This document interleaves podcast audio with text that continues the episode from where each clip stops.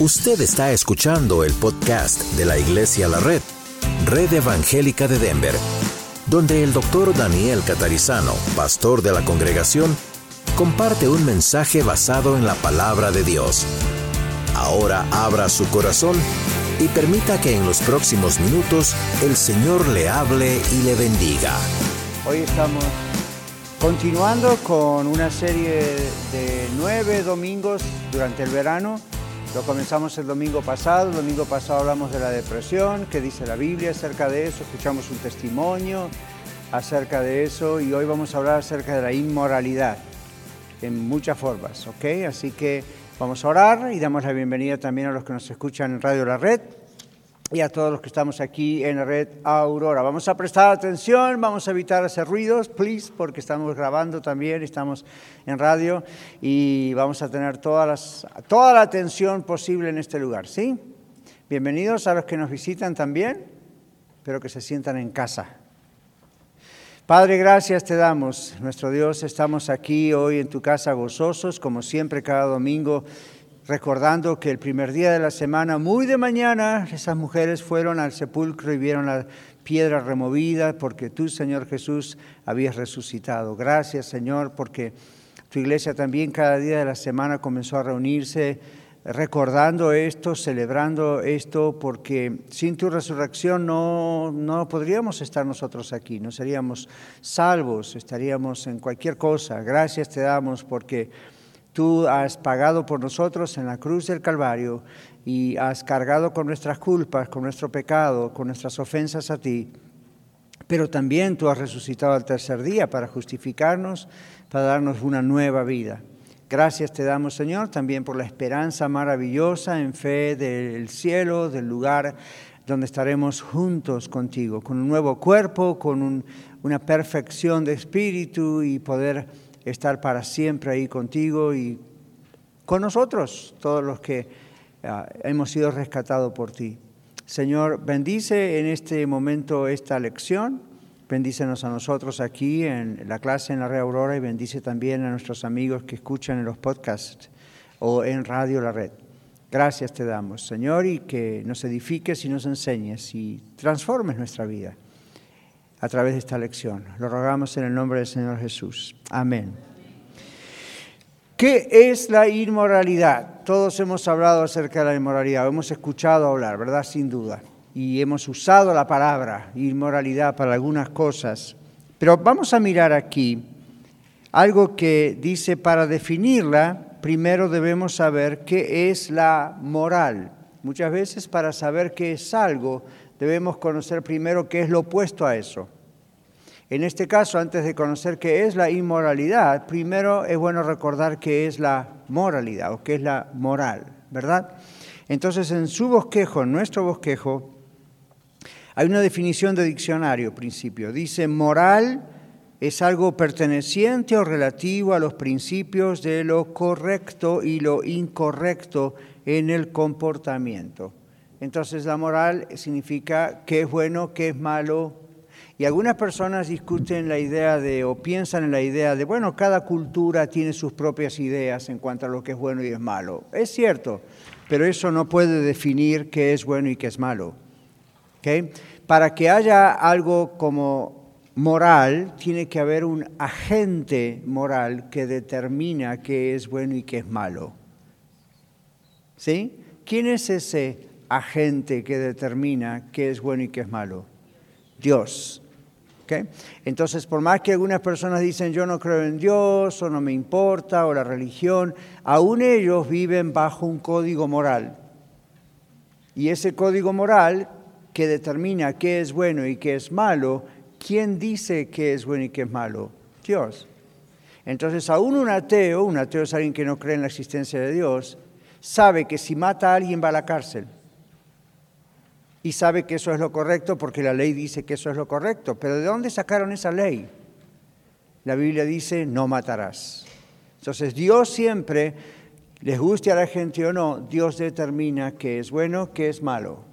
Entonces Él es el agente moral. Ahora, dice aquí, inmoralidad es lo opuesto a lo que es moral. Es un ataque es un ataque a la moral. En la Biblia, la inmoralidad es un qué? Pecado. Y se manifiesta como? De muchas maneras. Siempre tenemos en la idea de que oh, algo inmoral es algo inmoralmente sexual, es alguna una cosa, es cierto, la mayor parte de las veces es así, pero no es exclusivamente eso inmoralidad. Hay otras cosas que la Biblia llama inmoralidad y aún la ley conoce como inmoralidad. Entonces, antes de entrar en eso y antes de escuchar un testimonio, vamos a mirar, como vemos en su página, en su hojita de bosquejo, como le llamamos, la diferencia ahora entre inmoralidad y moralismo. ¿Han oído hablar esa palabra? Moralismo. Alguien es moralista y decimos los cristianos no somos moralistas, pero hablamos de la moral. Entonces observen la diferencia entre inmoralidad y moralismo. La moralidad es algo bueno. Dijimos quién es el agente que determina lo bueno y lo malo, Dios. Lo moral y lo inmoral, Dios determina eso. La moralidad entonces es algo bueno, dice aquí. El moralismo no es algo bueno. Y veamos por qué. El moralismo pone a las virtudes morales como la base, escuche esto, la base de nuestra aceptación delante de los hombres y mujeres, ¿verdad? Y también delante de uno mismo y de Dios. Los moralistas piensan, si me porto bien, la gente me va a aceptar. Eso no es lo que enseña la Biblia. Por supuesto que si me porto bien hay más posibilidades de que la gente nos acepte. Pero ¿cuántos de ustedes como a mí no les ha ocurrido acaso que nos portamos bien y alguien no nos acepta? Por supuesto. Entonces no podemos batallar y luchar con si me porto bien, la gente me va a amar, si me porto bien, Dios me va a aceptar, si me porto bien, nunca voy a tener un problema. No hay garantías. El Señor Jesús fue el que mejor se portó siempre porque nunca pecó y sin embargo lo crucificaron. ¿Ven? Con una falsa acusación.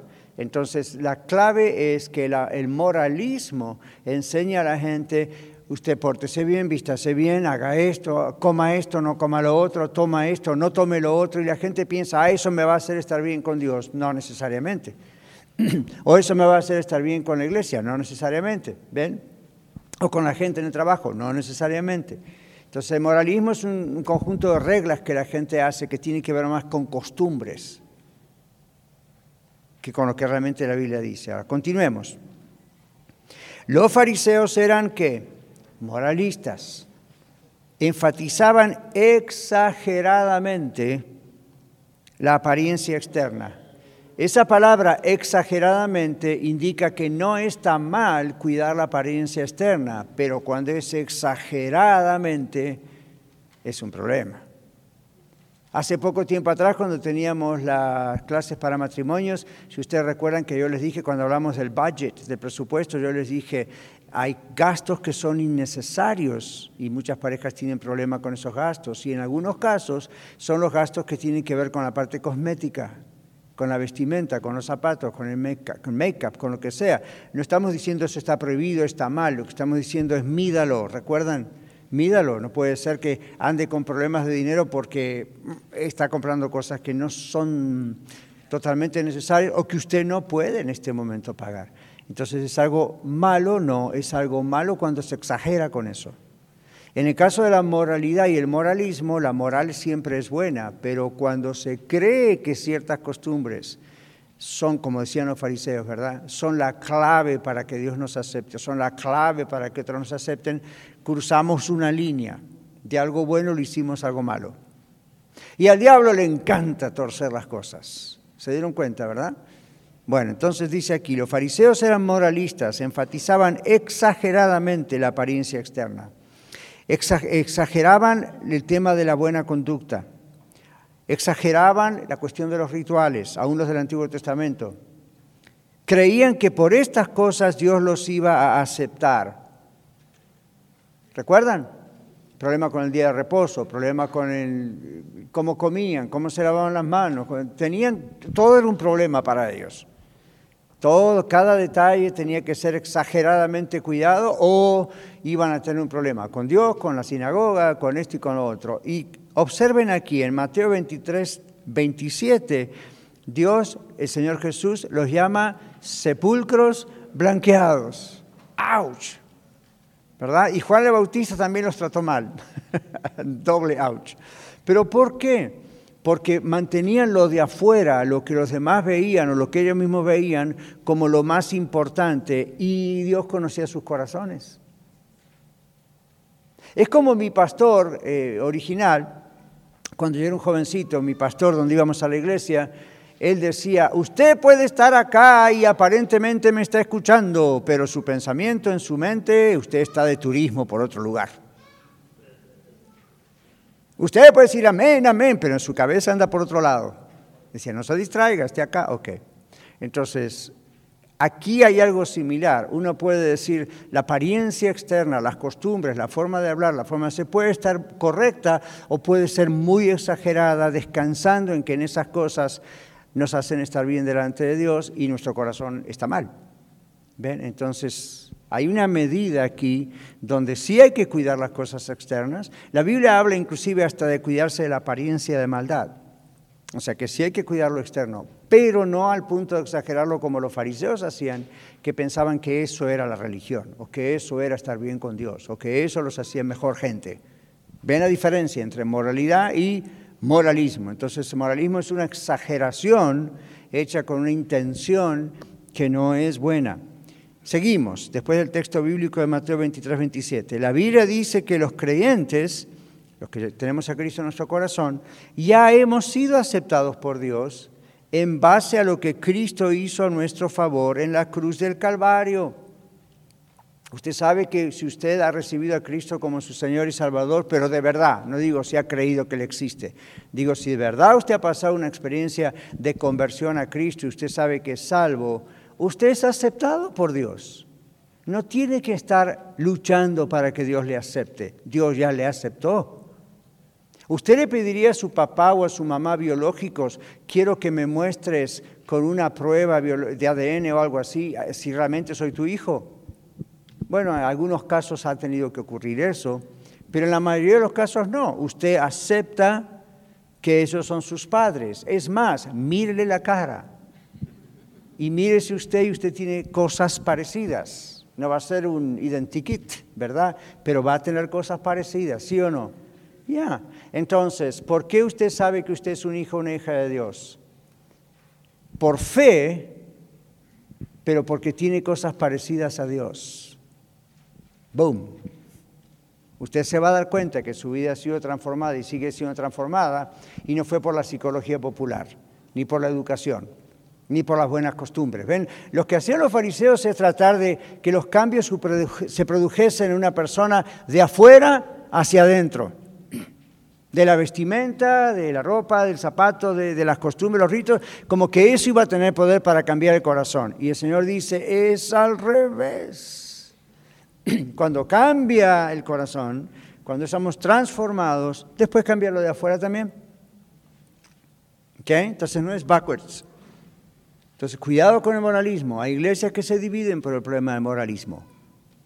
Hay iglesias que tienen muchos problemas. Usted va allí y ya lo miran mal porque o el corte de pelo, o el arete, o no el arete, o el make-up, o no make-up, no, hay de todo en la viña, ¿no? Entonces la Biblia dice, cuidado con eso, porque eso es moralismo. Algunos piensan eso es santidad.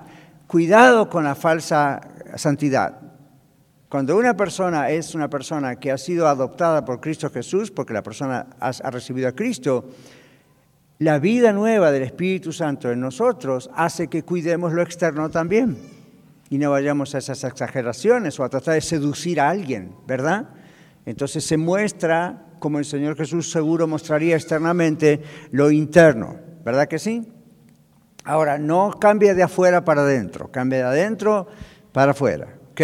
Entonces, somos nuevas criaturas, no vamos a estar aquí batallando para ver si Dios me acepta. Si usted es una persona que de verdad ha nacido de nuevo en Cristo, usted tiene que aceptar que Dios le acepta, tiene que pedirle al Señor que le ayude a tener esa seguridad en su corazón de que usted es aceptado por Dios. Y usted dice, pero pastor, mire, yo peco, yo también. La diferencia es que no andamos pecando, de pronto caemos en pecado. Y el Espíritu Santo nos convence, nos hace sentir culpables, mal, le pedimos perdón, nos corrige y ya no repetimos eso. En cambio, quien no tiene a Cristo en su corazón, no le importa cómo vive y sigue viviendo una mala vida y sigue en pecado y no, who cares? Entonces, eso es una prueba de que no hay fruto de que esa persona conoce a Cristo. No importa cuánto sabe de Biblia, cuánto sabe cantar, cuánto sabe estar en un grupo de alabanza o whatever. Si la, vida no ha cambiado, eso muestra que la persona no tiene a Cristo. ¿Ven? Ahora, a veces hay caídas y pueden durar un poco, pero llega un momento donde se muestra quién es quién. Porque la misma Biblia dice, por sus frutos los conoceréis. Y el fruto no es cuánta gente traje a la iglesia, o cuánto dinero puse en el diezmo, o cuántos, y no, si sirvo y predico y enseño. Eso, no es, eso es una forma de fruto. Pero bíblicamente el fruto es la transformación de nuestra vida. Y vaya a Gálatas 5, 22 y 23. Hay gozo, hay paz, hay paciencia, hay benignidad, que es bondad con los demás, hay bondad, fe, templanza, control, y a veces uno falla en esto y lo otro, pero esas son las pruebas de que uno tiene el Espíritu de Cristo, tiene el Espíritu Santo dentro de uno. ¿Ven? Entonces, eso no se logra de afuera para adentro, hermanos, eso se logra de adentro para afuera cuando el Señor está en una vida. Y es progresivo. ¿Ok? Es progresivo. Yo me doy cuenta que a esta edad y después de tantos años de conocer a Cristo y ser fiel al Señor y fiel en la iglesia, tengo más paciencia que antes. ¿Ven? Tengo más gozo que antes, a pesar de que he tenido peores pruebas que antes. Eso no, ¿ven? no lo puedo lograr yo. Más amor que antes. Entiendo más el amor ahora y amo más ahora que antes. Mi amor antes era, aún recién de ser cristiano, nuevo cristiano, era un amor más emotivo, más emocional. Y no era malo, pero ahora es más maduro ese amor. ¿Ven? Ahora, ahora no me es tan complicado como a muchos de ustedes amar a aquellas personas que me ofenden, o amar a aquellas personas que no me aman, o amar a aquellas personas que son, la verdad, difíciles de amar. Pero ahora sí no hay rencor, no hay venganza, no hay. Uno dice, wow, qué excelente es el pastor. No, es el Espíritu Santo trabajando en mi vida hasta que Cristo me lleve a su presencia o Él venga. Y con usted es igual. Así que no se automedique o automida o te diagnostique diciendo, ayer perdí la paciencia y le respondí mal a mi hijo, a mi hija, a mi esposo. No debo ser cristiano, seguro que no. Wait. Usted es una criatura en el Señor que está creciendo, igual que yo. ¿Okay? Ahora, claro que se espera de algunos que venimos creciendo hace muchos años con el Señor que no actuemos como babies. Got it? Entonces usted dice, hace un montón de años que conozco al Señor, pero todavía sigo teniendo el mismo problema que hace un montón de años. Bueno, le falta iglesia, le falta Biblia, le falta oración, le falta compañerismo, le falta crecimiento, pero no quiere decir que no es salvo. ¿Ok? Entonces, veo que Juan Casapaico tiene una pregunta un momentito. En el moralismo, dice aquí, el buen comportamiento viene primero y la aceptación después en el moralismo, en la exageración de la moral. que Los fariseos pensaban, si yo me porto bien, si cumplo todos los ritos, si el sábado no camino tantos pasos como... Eh, entonces Dios me va a aceptar. No trabaja así. Jesús constantemente les dijo, no es así. Lo puedo aceptar aunque falle algunas veces. No aunque vaya ande pecando a propósito, aunque de pronto algunas veces... Mire, el único que nunca falló fue Cristo. Pero ¿qué me dicen de los doce apóstoles? Eran los doce apóstoles. Estaban 24 horas por tres años con el Señor y un día los tuvo que reprender porque había competencia entre ellos. ¿Quién se iba a sentar a la izquierda? ¿Quién se iba a sentar a la derecha? En el reino. Y por las dudas mamá intervino también. Ven, entonces uno dice, come on, guys, ustedes están acá con el Señor 24 horas y no aprendieron eso. No. Y Jesús los tuvo que reprender. Entonces, si ellos que estaban 24 horas al día con el Señor Jesús, tres años, todo el tiempo, tenían todavía estos problemas, viendo milagros con sus ojos, todavía tenían dudas, ¿qué nos deparará usted y a mí? Excepto que el cambio lo hizo también el Espíritu Santo cuando Él vino a morar en los creyentes. En Pentecostés, cuando el Espíritu Santo vino a morar en los creyentes, Pedro cambió, Juan cambió, Tomás cambió, Tomás no tuvo más dudas, ¿ven? Entonces, cuando usted y yo vinimos a Cristo, el Espíritu Santo nos bautizó, nos inundó, nos metió dentro de Él, esa es la idea. Entonces, nosotros hasta podemos tener más ventaja en ese aspecto que los cristianos primitivos hasta el día de Pentecostés. ¿Ven? Entonces hay mucho que decir en esto. El asunto es en el Evangelio, dice el bosquejo, en el Evangelio es al revés. Primero somos aceptados por Dios en base a los méritos de Cristo. No en base a nuestros méritos. En base a nuestros méritos nos vamos al infierno. En base a los méritos de Cristo fuimos aceptados por el Señor. Y gracias a eso podemos y debemos comportarnos moralmente. ¿Quién nos da el poder y la fuerza para hacer lo que es bueno? Es el Espíritu Santo, es Dios. Nosotros como seres humanos, mientras estamos en este cuerpo humano, siempre vamos a tener la tendencia a pecar. Siempre. Y usted diga, pastor, ¿no va a haber un día en que nunca más tengo mal pensamiento? No, hasta que venga Cristo o hasta que usted se vaya con el Señor. Siempre va a tener que aprender a dominar ese mal pensamiento, o el otro, o el otro. Pastor, ¿va a haber algún día en que nuestro matrimonio va a ser perfecto? No. Siempre va a haber un enojo, siempre va a haber alguna cosa. La culpa es suya, pero siempre va a haber algo. ¿Ven? Entonces vamos a tener que aprender a trabajar con eso, dependiendo del Señor. Cuando estemos con el Señor, las cosas van a ser completamente diferentes. Ahí nuestros espíritus son hechos perfectos, dice la Biblia en Hebreos. Pero mientras estamos acá, seguimos trabajando con eso. Y es más, Dios usa estas cosas para perfeccionarnos, aún nuestras fallas, para ayudarnos. ¿Ok? Ok, antes de ir a los tipos de inmoralidad, Juan tenía un comentario, una pregunta, vamos a pasar el micrófono. Gracias, Miguel. Ah, sí, pastor. Ah, ¿La definición de moralismo es algo similar a la definición de legalismo o son cosas diferentes? Exacto, son cosas iguales, porque el moralismo produce el legalismo, el legalismo produce leyes en base al moralismo. Por eso cuando el Señor Jesús vino a la tierra había tanto problema con el tema del sábado. Y Jesús le dijo, yo soy el Señor del sábado. Yo soy el Dios del sábado. Tienen que entender que el sábado no se hizo a causa de Dios, se hizo a causa del hombre. Yo soy el Señor del sábado. Por eso el apóstol Pablo escribe en la carta de Colosenses, nadie os engañe con relación a días de fiesta, lunas nuevas, sábados. Dice días de reposo, en el griego dice sábado.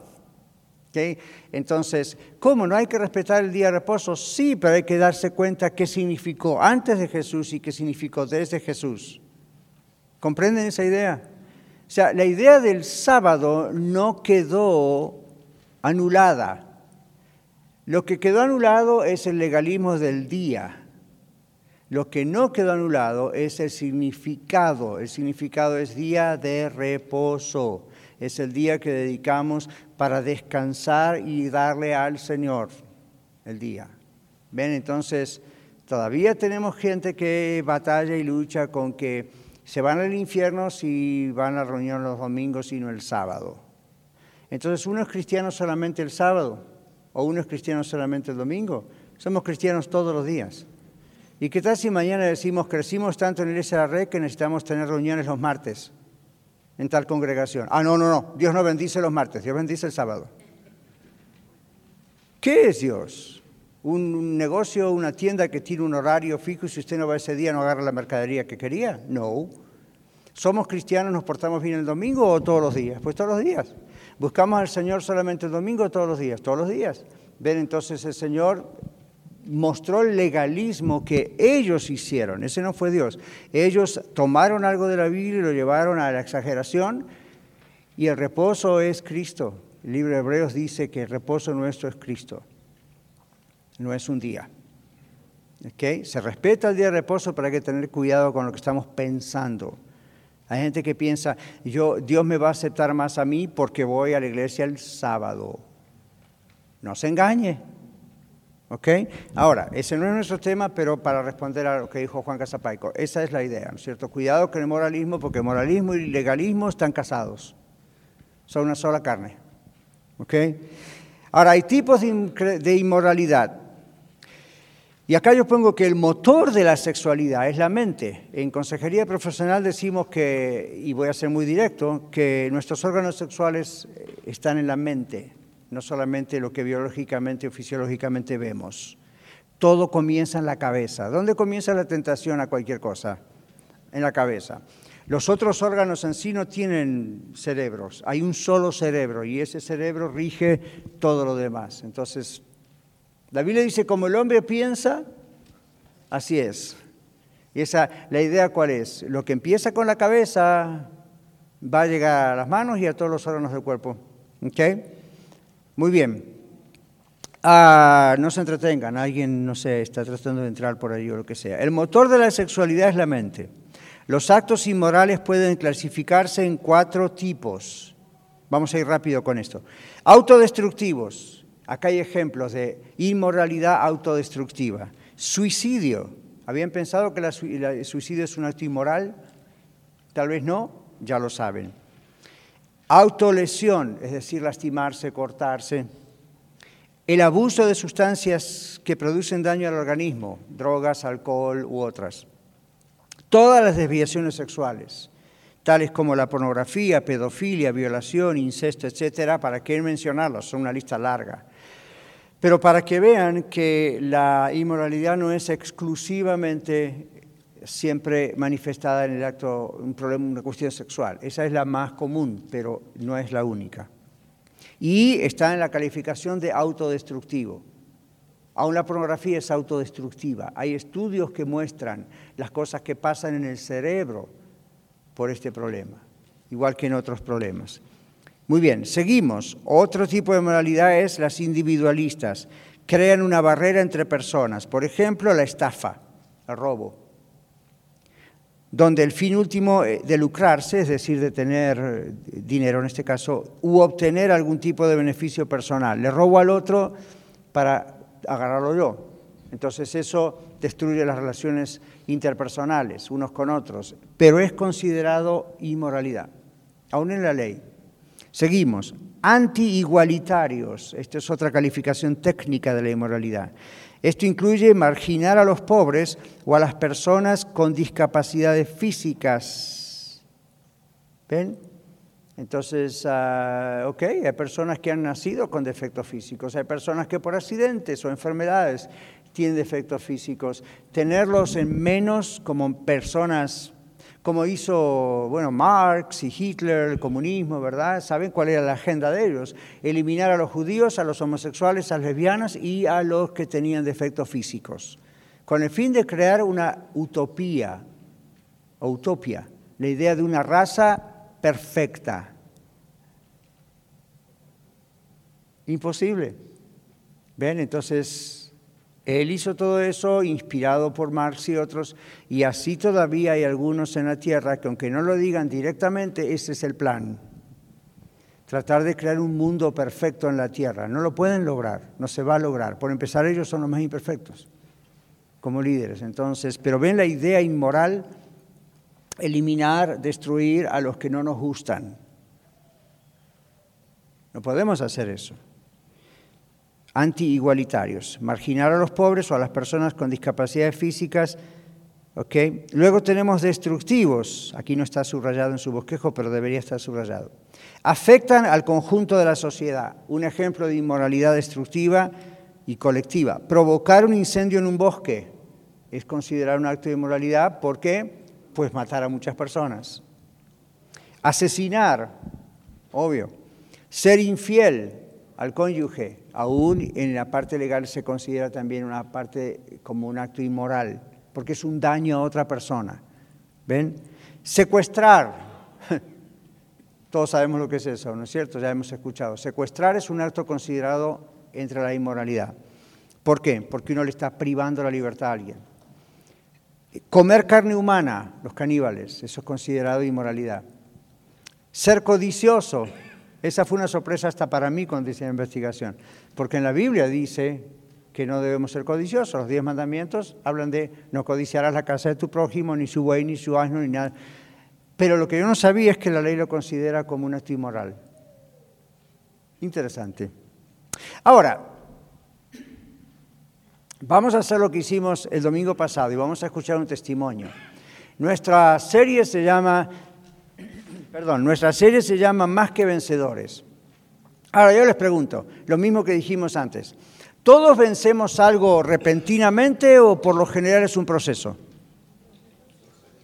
No los escucho. Es un proceso. Entonces hay que tener paciencia con uno mismo, ¿no es cierto? Pero hay que trabajar con esto, hay que trabajar con esto y estar en comunión con el Señor y estar aferrados con el Señor en la iglesia y la Biblia y la oración. Pero es un proceso. Es un proceso, no es un cambio de la noche a la mañana. Algunos de ustedes aquí presentes han tenido inmoralidad, por ejemplo, en el caso de los vicios, como el alcoholismo, y entre ustedes yo los conozco, y algunos de ustedes ya han dado testimonio otras veces, donde el Señor me salvó y ese mismo día yo dejé el alcohol o yo dejé las drogas, nunca más tuve necesidad, nunca más me apeteció, nunca más volví a tomar. Otros de ustedes ese cambio, por ejemplo, el alcoholismo, no se produjo de golpe, de la noche a la mañana. Tuvieron que batallar con esto. Pero lo importante fue que se aferraron del Señor, Dios les dio las fuerzas y lo vencieron. Gloria a Dios. Entonces, no seamos legalistas y no vamos a decir mi testimonio es el único testimonio válido. Si usted salió de la inmoralidad y usted dice, yo era una persona que siempre abusaba sexualmente a alguien y de pronto eh, se me fue el deseo de hacerlo porque conocí a Cristo. Hay gente que le ocurre eso, gloria al Señor. A otra gente que no le ocurre exactamente eso, pero lo que le ocurre es una terrible convicción de pecado y no caen mucho más que otras veces y paran con eso. Entonces, tengamos cuidado porque no podemos hacer una fórmula exacta de cómo trabaja Dios. Dios no está en una caja. ¿Verdad? Entonces, lo mismo pasó con las mentiras. Hay personas que eran mitómanos, tenían el vicio de la mentira, mentían, mentían, mentían, inventaban, creaban historias, exageraban todo el tiempo. Conocieron a Cristo como el Salvador y Señor y de pronto al día siguiente nunca más mintieron hasta el día de hoy. Hmm. Se supone. En otros casos les costó un tiempo y tuvieron que seguir luchando y Señor, otra vez mentí, te pido que me perdones, otra vez caí y el Señor le dijo, hijo, eres mi hijo, yo te voy a levantar y te voy a enseñar a no volver a hacerlo. Y de pronto ya, pasando el tiempo, Dios corrigió eso. Estamos en la misma onda, comprendemos la idea, ¿verdad? Entonces, su testimonio, mi testimonio, nunca son una copia exacta de los demás. Entonces, hoy vamos a invitar a Ángel Vergara, que con mucha valentía nos aceptó estar con nosotros, aceptó mi invitación. Y toda esta introducción larga es para decir, yo no creo que Ángel 100% ha vencido todo, pero ha progresado tanto en una situación que él nos va a contar y yo le voy a preguntar. Ángel, pase por favor, tenemos otro micrófono. Y ha sido muy valiente de su parte hacer esto, pero también quiero decirles, es un proceso en el cual todavía estamos trabajando juntos, pero lo bueno es que el Señor ha ayudado tanto que hay mucho avance en este proceso, ¿verdad que sí? Entonces, gracias Ángel por su valentía. Esto no es fácil, pero así servimos al Señor también, ¿verdad? Siendo valientes y edificándonos a los demás. Ángel, ¿cuánto hace que nos conocemos? ¿Cuánto hace que está en la red? Creo que cuatro años. Y Ángel está en la red norte específicamente, con su esposa Ari, sus hijos están allá. Siempre estaban acá y allá, pero cuando establecimos la red norte, él está ayudando allá. ¿Y cuándo comenzó, si usted recuerda, eh, la lucha suya contra la inmoralidad? Desde, creo que, si no me equivoco, 12 años aproximadamente. ¿Qué inició el problema? ¿Fue alguna cosa que alguien más le hizo? ¿Fue algo que de pronto surgió? No, sí, aproximadamente 6, 7 años me expuso un primo mayor que yo a la pornografía. nuevamente un tío político a los 12 años aproximadamente y ya de ahí yo pues lo agarré como decimos claro. solo. O sea que hubo un causante, sabemos que es Satanás, pero el instrumento fue un familiar, ven, o de pronto un amigo alguien. Entonces, siempre suele ocurrir que hay un causante. Y cuando tiene que ver con cuestiones de inmoralidad sexual, 99% de los casos hay un causante. Una violación, un abuso, o la exposición a una revista, o la exposición a, hoy en día en el teléfono, siempre hay un causante. Ahora, tengan cuidado con sus hijos. Al mismo tiempo no los pueden poner en una cárcel y no van a tener contacto con nadie. Estas cosas ocurren hoy en día de tantas maneras. Entonces, el asunto es, no podemos evitar, como dice un viejo refrán, que las aves vuelen por nuestra cabeza, pero podemos evitar que hagan un nido en ella. Y otras veces el nido ya está hecho y ahora hay que tirarlo abajo. Yo tengo en mi casa unos pajaritos que han hecho un nido en el lugar incorrecto.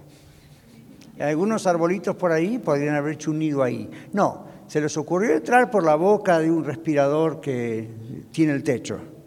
¿Okay? Entonces ahora mi trabajo es tener que subirme hasta allá y tratar de sacar a los pajaritos. Y... Pero, pero la idea es, esas cosas nos pasan a todos. ¿Okay? Entonces, eso batalló, tuvo muchos años. ¿Fue creciendo este asunto? Oh, sí. Ya, cada vez uh, es, se vuelve más intenso, ¿no? Eh, uno busca eh, más, experiencias más eh, perversas. Ya. Ya. Ya, eso es lo que pasa. el cerebro funciona de tal manera que algo que al principio satisface, luego se acostumbra y no trae esa satisfacción y pide algo más fuerte. Eso pasa con la pornografía, pasa con las drogas, pasa directamente con el sexo en todas formas, pasa con todo, pasa con el alcohol. Es lo que llamamos técnicamente tolerancia.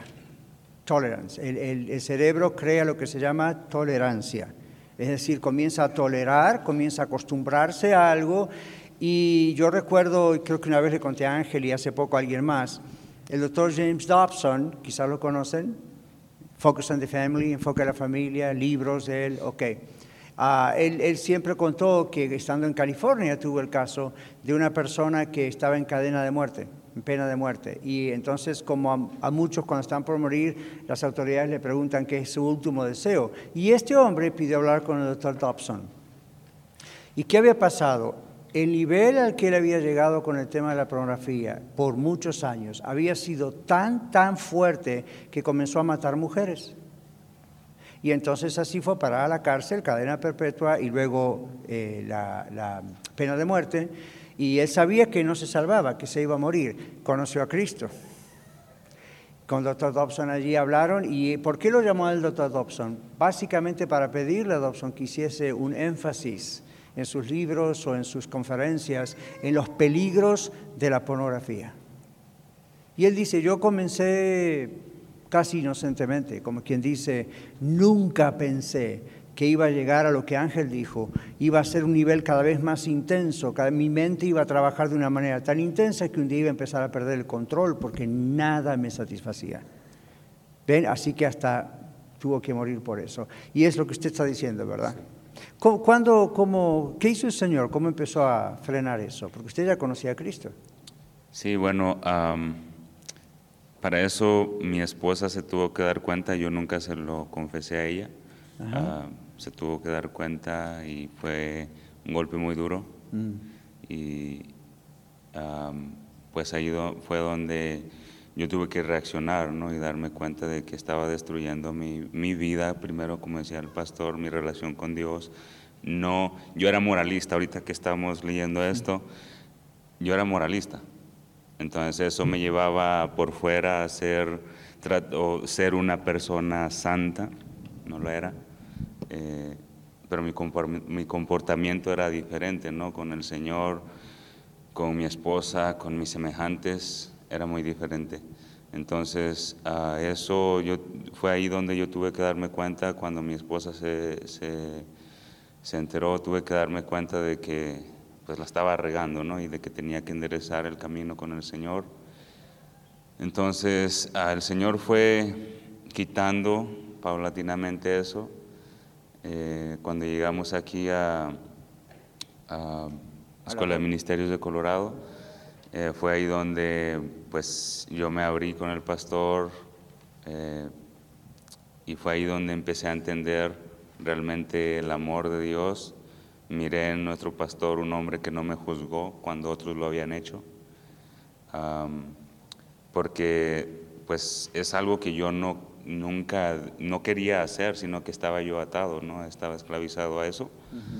Entonces fue ahí donde empecé a entender y el pastor me hizo ver muchas veces, yo le digo a él que él me enseñó a orar, él dice que no se acuerda que me enseñó a orar, pero él me lo dijo. o te metes con Dios o todo se va a terminar. Entonces ahí fue donde yo me di cuenta de que era necesario tener una relación personal con Dios diariamente. Eh, esto no es de un día, es de todos los días, de que todos los días tenemos que apartar. Yo he aprendido eh, primeramente gracias a Dios, a mi pastor, a hermanos y aún hermanas eh, que están fuertes en la fe, que me han enseñado la importancia que es tener ese tiempo de comunión a solas con Dios diariamente, cada día sin eh, vacilar.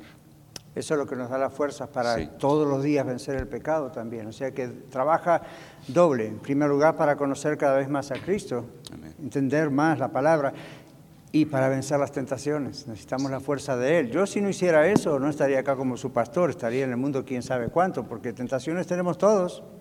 ¿okay? Yo no soy de plástico, como digo siempre, soy de carne y hueso. ¿okay? Ahora, eh, Ángel mencionó que en la otra iglesia, o donde hace un tiempo atrás estaba, él, él vio ahora por el bosquejo que era moralista. O sea, y él dijo, yo creí que era santo. Se refería a actitudes, porque sabía que estaba en pecado, pero se refería a actitudes externas en la iglesia, ese tipo de cosas. Sí, sí, porque yo pensaba, pues yo reflejaba mi santidad en mi manera de vestir, mi manera de hablar, mi manera de de, que cuando vas a la iglesia de Dios, compórtate, párate, siéntate, haz esto, haz lo otro, no hagas aquello. A, eso me, refiero, sí. Y eso le decía como creer una falsa paz o tener una falsa paz, y todo estaba bien. Todo estaba bien, pero al, mismo tiempo había algo que, que me redarguía, ¿no? que me decía, no, no todo está bien. Claro, hay un secreto ahí que... Sí. Y él habló también de su esposa, y, yo creo que le dije a él una vez, como a los, quién sabe, docenas y docenas en mis años de ministerio que hemos tratado, hombres o mujeres, ah, con el problema de la pornografía, es adulterio. Porque recuerden lo que la Biblia dice. ¿Oíste que fue dicho? que dijo Jesús? ¿Oíste fue dicho? No adulterarás. Mas yo digo si uno mira a una mujer para codiciarla, ya adulteró con ella su corazón. A la mujer le pasa lo mismo al revés. Si ve, a un hombre con ojos para codiciarlo, ya adulteró con él en su corazón. Entonces, ¿cuánto más cuando uno está autoestimulándose a través de fotografías, videos o lo que sea? Entonces, eso es un problema para el matrimonio. Porque entonces el otro cónyuge, sea la esposa o el esposo, víctima del asunto, siente como yo soy la tercera persona aquí o yo hay otras personas aquí, no puede ser, ¿verdad? Y en la mente de él o de ella. Entonces, cuando ustedes ministren, trabajen, sirvan, les digo a ustedes en la red como pastores y otros que están escuchando en la radio, no es solo ministrar a la persona que trae el problema, hay que ministrar a la familia de la persona, especialmente cuando es una cuestión de los que estamos hablando ahora porque afecta a más personas. Otra cosa que les digo es, no tengan miedo de ayudar a estas personas, no los juzguen. Ahora, cuando decimos no los juzguen, no estamos diciendo está aceptando el pecado de la persona. ¿Ustedes creen que Jesús aceptaba nuestros pecados? Por supuesto que no. Pero ustedes ven al Señor Jesús haciendo a alguien expulsarlo de su presencia. Hoy mismo en el mensaje van a ver lo que pasa con una persona. No. Entonces, claro, ¿cómo Mario? Jesús dijo, el que a mí viene, no lo echo fuera. La clave está en que vienen a Él. Y otros quizás no vienen a Él, pero están cerca de Él. Entonces, lo mismo así actuamos nosotros, ¿verdad? Decíamos antes, el Señor nos va ayudando a ser como Cristo. Hace años atrás yo di una conferencia sobre la pornografía en el Ministerio Vivir Mejor, en la oficina que teníamos, y, ese era el problema. Varios decían, yo no puedo, le dijo esto a su pastor, le dijo esto a alguien en la iglesia, a otro varón o a otra mujer, ¿no? si es una dama que tiene ese problema de inmoralidad. No, no, no, porque si se enteran me echan, o si se enteran no me hablan más. Y yo, ¿de dónde sacó esa deducción si nunca fue a decírselo? Por la manera en que en público predica o habla acerca de esto. Digo, bueno, pero es que estas cosas hay que enfrentarlas bíblicamente y son duras. Sí, pero no hay compasión, no hay amor. Y si se llega a enterar, ya me mandó al infierno. Y no hay chance, no hay... Entonces, uh, hay que hacer una diferencia entre decir todo está permitido porque somos hijos de Dios, bajo la gracia de Dios todo está permitido. Ustedes comprenden que esa no es la cosa, ¿verdad? No. Esa es una cosa y la otra cosa es decir, Todos somos pecadores. Y aún todos siendo salvos en una iglesia, o se espera que todos seamos salvos ya por Cristo Jesús, todos batallamos con cosas. El Espíritu Santo nos está redarguyendo, nos está ayudando, nos está enseñando. Pero, ajá, ¿por qué será que el Señor inventó la iglesia? ¿Ven? Si fuera solamente el Espíritu Santo la Biblia, pues no vaya a la iglesia. Encierres en su cuarto y lee la Biblia y pide al Señor que le ayude. Y cuando lea la Biblia va a encontrar algo en la Biblia que dice, no dejes de congregarte. Pero ¿ven por qué? Todos necesitamos también ese apoyo y eh, sostén. ¿Y cómo vamos hasta ahora? Muy bien, gracias a Dios. como les decía, he aprendido a tener una relación personal con Dios diaria y nos hemos conectado con varones que están en la misma situación. Muy bien. Eh, nos conectamos, oramos unos por otros, nos hacemos ver nuestros, nuestros errores también, ¿verdad? Nos, nos animamos como dice el pastor, no nos, no nos apapachamos que, oh, está bien, no, enderecese. Claro. ¿Verdad? Nos hablamos como hombres, eh, porque pues es, es, necesario, hermanos. Eh, la Biblia nos dice que debemos de confesarnos nuestros, nuestros pecados, nuestras faltas unos a otros y orar unos por otros. Entonces yo les animo, hermano, si usted está encerrado en ese problema, salga de ahí lo más pronto que pueda. Amén. Porque no va a llegar a ningún lado.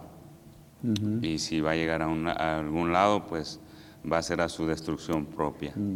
Eh, yo no sabía que eh, lo que decía el pastor hace rato, que afectaba tanto el cerebro y ahora me doy cuenta que sí es cierto, afecta el cerebro porque es un desgaste así como tipo como las drogas, va desgastando el cerebro y, su, y el cuerpo mismo de uno eh, se va desgastando. Entonces, si tu hermano o hermana aún está batallando en eso, por favor salgan. Y quiero eh, también mencionar lo que decía el pastor, si usted tiene sus hijos, cuídelos, por favor cuídelos, porque en, en, un momento muy pequeño pueden dañarle toda su vida a sus hijos. Así es. Amén. Gracias Ángel, bendiciones, gracias por su valor. Gloria a Dios. Wow, hay que tener valor para hablar así. Pero porque el Señor nos hace que estemos participando, ¿verdad? En Él y así nos ayudamos unos a los otros, ¿verdad? No somos perfectos, estamos, eh, somos perfectos y completos en Cristo, pero aquí vamos a batallar, ¿ok? Así cuando el Señor nos dijo en el mundo tendrán aflicción, no teman, yo he vencido al mundo, la aflicción a veces es la persecución por causa de la justicia por causa de Cristo. Otras veces esta es la aflicción. ¿Ven? Entonces usted está en una iglesia donde espero que jamás ni el pastor ni nadie le mire mal, le juzgue, le acuse. Está en una iglesia donde decimos, si usted como yo tenemos cosas que necesitamos ayuda, pida ayuda.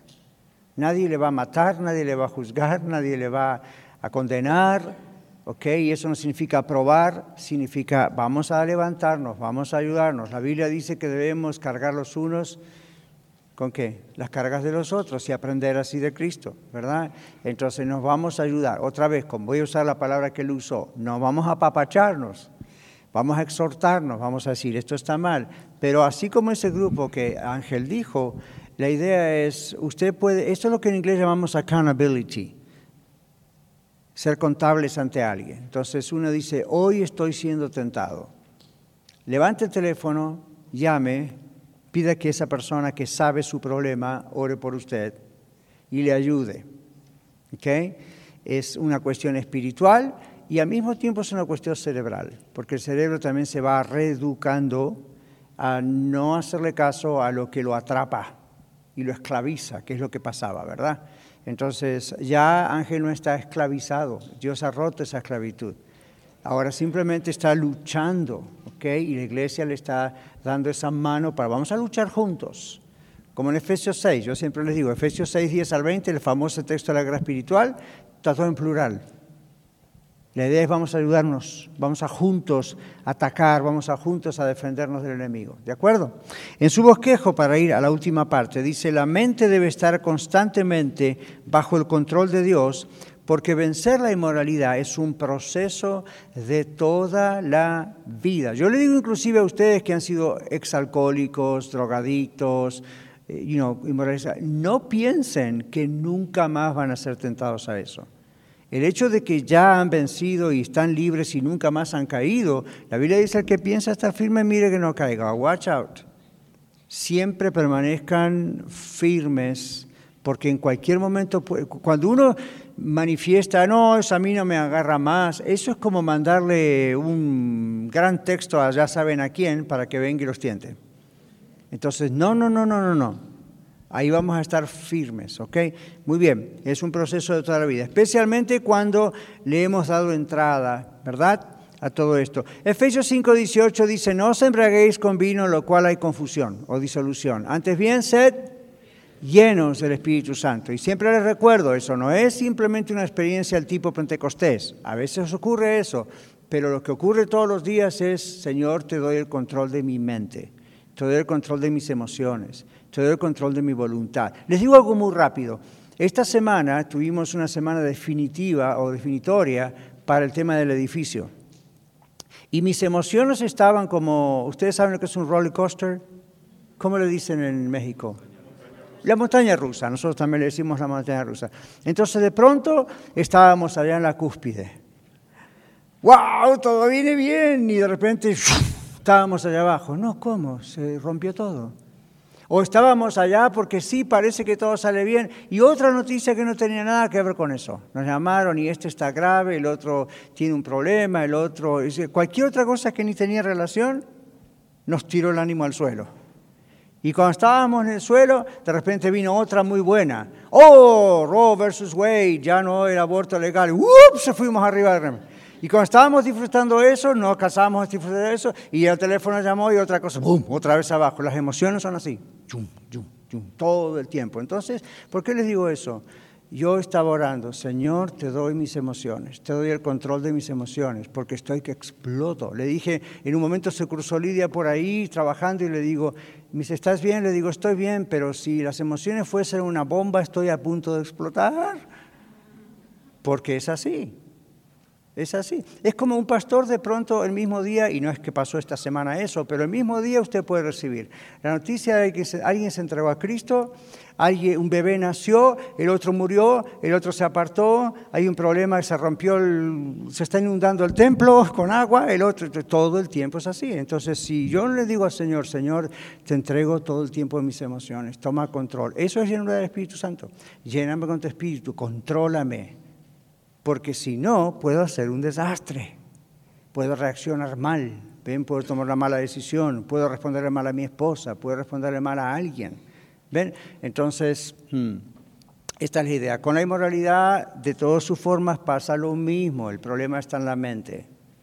Si le controlamos esto al Señor, ok, vamos a salir bien adelante. Seguimos acá. Dios puede hacernos vencer inmediatamente un tipo de inmoralidad que se transformó en un vicio o una adicción y a esto llamamos un milagro. ¿Lo ven ahí? Y algunos de ustedes han tenido, como yo, un milagro en muchas cosas. En otros casos es un proceso. Y aquí dice, pero Dios puede hacernos vencer lo que sea en el proceso de depender de Él por fe, buscando su rostro y obedeciendo su palabra. El resultado final del proceso es doble. La victoria de la inmoralidad finalmente va a llegar y el crecimiento en nuestra relación personal con Él. ¿Se imaginan si cada cosa que oramos es un milagro y enseguida se arregla? Sería maravilloso, ¿verdad que sí? Pero tengo malas noticias para usted. No creceríamos. Nunca. Es como si usted le da a los niños todo lo que los niños le piden. Dame un carro, sí, hijito, cómo no, ya lo tienes. Pero tengo 10 años, no importa, lo voy a guardar en el garage, pero ahí lo tienes. ¿Ven? No, no tiene edad para eso. O dame esto, dámelo y usted le da todo. ¿Qué pasa con los niños cuando uno les da todo lo que piden? Se transforman más tarde en nuestros peores enemigos, ¿sabían eso? Se dan vuelta al revés de lo que usted piensa. Le voy a dar todo lo que yo no tuve cuando era niño. Mal padre, mal madre, eso no se hace. Hay que enseñarles despacio y hay cosas que tienen que ocurrir para que puedan aprender. El Señor hace lo mismo como un Padre amoroso con nosotros. Hay cosas que Él sabe que tenemos que ir luchando y, y simplemente aprender a depender de Él y nos va a sacar adelante. Pero vamos creciendo en el camino, nuestros músculos espirituales van creciendo. Terminamos diciendo aquí, la Biblia habla de diversos tipos de inmoralidad e insiste en la acción de huir de ella. Varios de los textos que aparecen en su bosquejo hablan de huir, salga corriendo. No diga, oh, tengo problema con la pornografía. Ah, pero ya Señor, yo soy más que vencedor en Cristo. Y le muestra una foto, o le llega en la computadora, o le llega en el, en el teléfono, y usted dice, no importa, soy más que vencedor. No haga eso. Borre eso. Póngale filtros. Escape de eso. No piense que porque está venciendo esto no le va a dañar. Su cerebro no trabaja así. Están todas las conexiones listas para seguir con el problema. Entonces, huya. Huya de ese tipo de cosas. Huya de ambientes, de amigos, de estímulos, de cosas que saben que le van a llevar a esto. ¿De acuerdo? Entonces, Hechos capítulo 15. Vamos a leer los que podamos en los cinco minutos que tenemos. Y voy a designar así de golpe para que lo hagamos más rápido. Tenemos aquí a, a hermano José Calderón. Y nos va a leer Hechos 15, verso 20, y luego va a saltar al 29, por favor. Hechos 15, 20 y luego el 29. Y Mario va a buscar Romanos 13, 13, por favor, Mario, después. Así que José, Hechos 15, 20 y luego saltamos al verso 29. 15, 20. Sino que se les escriba que se aparten de, la contamin- de las contaminaciones, de los ídolos, de fornicación, de ahogado y de sangre. Verso 29. que os abstengáis de, la, de, lo sacrifi- de lo sacrificado a ídolos, de sangre, de ahogado y de fornicación, de las cuales cosas, si os guardéis, bien seréis pa- ah, pasarlo, pasarlo bien. Muy bien, gracias. Entonces ahí simplemente está diciéndoles, huya, escapen de esto. Está hablando de las gentiles, no judíos, para que sepan, ¿no es cierto? No les vamos a sobrecargar, dice, con un montón de legalismos, pero les vamos a decir, guárdense de la fornicación. ¿Por qué? Porque era muy común para los judíos fornicar. Y porque parte del culto a los ídolos paganos incluía fornicar, ¿sabían eso? Incluían ese tipo de cosas. Entonces Pablo dice, huyan de eso. Ven que no les da otra recomendación más que escapen, huyan. Mario, 13:13 de Romanos, por favor. Andemos como de día, honestamente, no en glotonerías y borracheras, no en lujurias y lascivias, no en contiendas y envidia.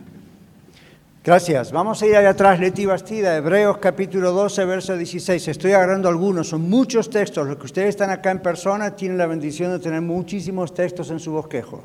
Los que están en radio van a escuchar tres o cuatro nada más. ¿Qué dice Hebreos 12, 16? No sea que haya algún fornicario o profano como Esaú, que por una sola comida vendió su primogenitura. Ujú. Profano, eso es un término que tiene que ver con inmoralidad. ¿Recuerdan la historia de Saúl? Prefirió esto en vez de esto otro, prefirió algo material y vendió su primogenitura, que en aquellos años era tremendamente significativa. Hoy en día ser el primer hijo, bueno, es el primer hijo, pero en aquel tiempo era una cuestión familiar tremenda y sin embargo no le importó. Cambió un placer momentáneo por algo que era permanente y lo perdió. Entonces, muy bien. Nos vamos a Efesios capítulo 5, versículo 3. Efesios 5, 3 y vamos a pedirle a otra dama. Rosy, que la tengo aquí adelante. Efesios capítulo 5, versículo 3. Y voy a dejar ahí después de este texto y vamos a ir a preguntas, si es que las hay. Después hay más textos, llévense a casa siempre bosquejos, sigan mirando, pero no estamos haciendo en este caso un estudio bíblico como hacemos en otros casos. En el verano estamos haciendo esta forma, pero siempre tenemos la palabra de Dios, ¿ok? Entonces, ah, el apóstol Pablo está escribiendo a la iglesia en la ciudad de Éfeso y en Efesios capítulo 5, versículo 3 dice, Pero fornicación y toda inmundicia o avaricia, ni aun se nombre entre vosotros, como conviene a santos. Ajá. Y toda avaricia e inmundicia son todas formas de moralidad que toman muchos colores y formas, ¿ok? Ok, vamos a despedir a los hermanos que están o los visitantes que están en radio escuchándonos y gracias por su sintonía. Y está esto grabado en los podcasts también, así que si quieren repetirlo, escucharlo varias veces o compartirlo, lo pueden hacer. ¿Ok? Muchas gracias por escuchar el mensaje de hoy. Si tiene alguna pregunta en cuanto a su relación personal con el Señor Jesucristo o está buscando unirse a la familia de la Iglesia La Red, por favor no duden en contactarse con nosotros.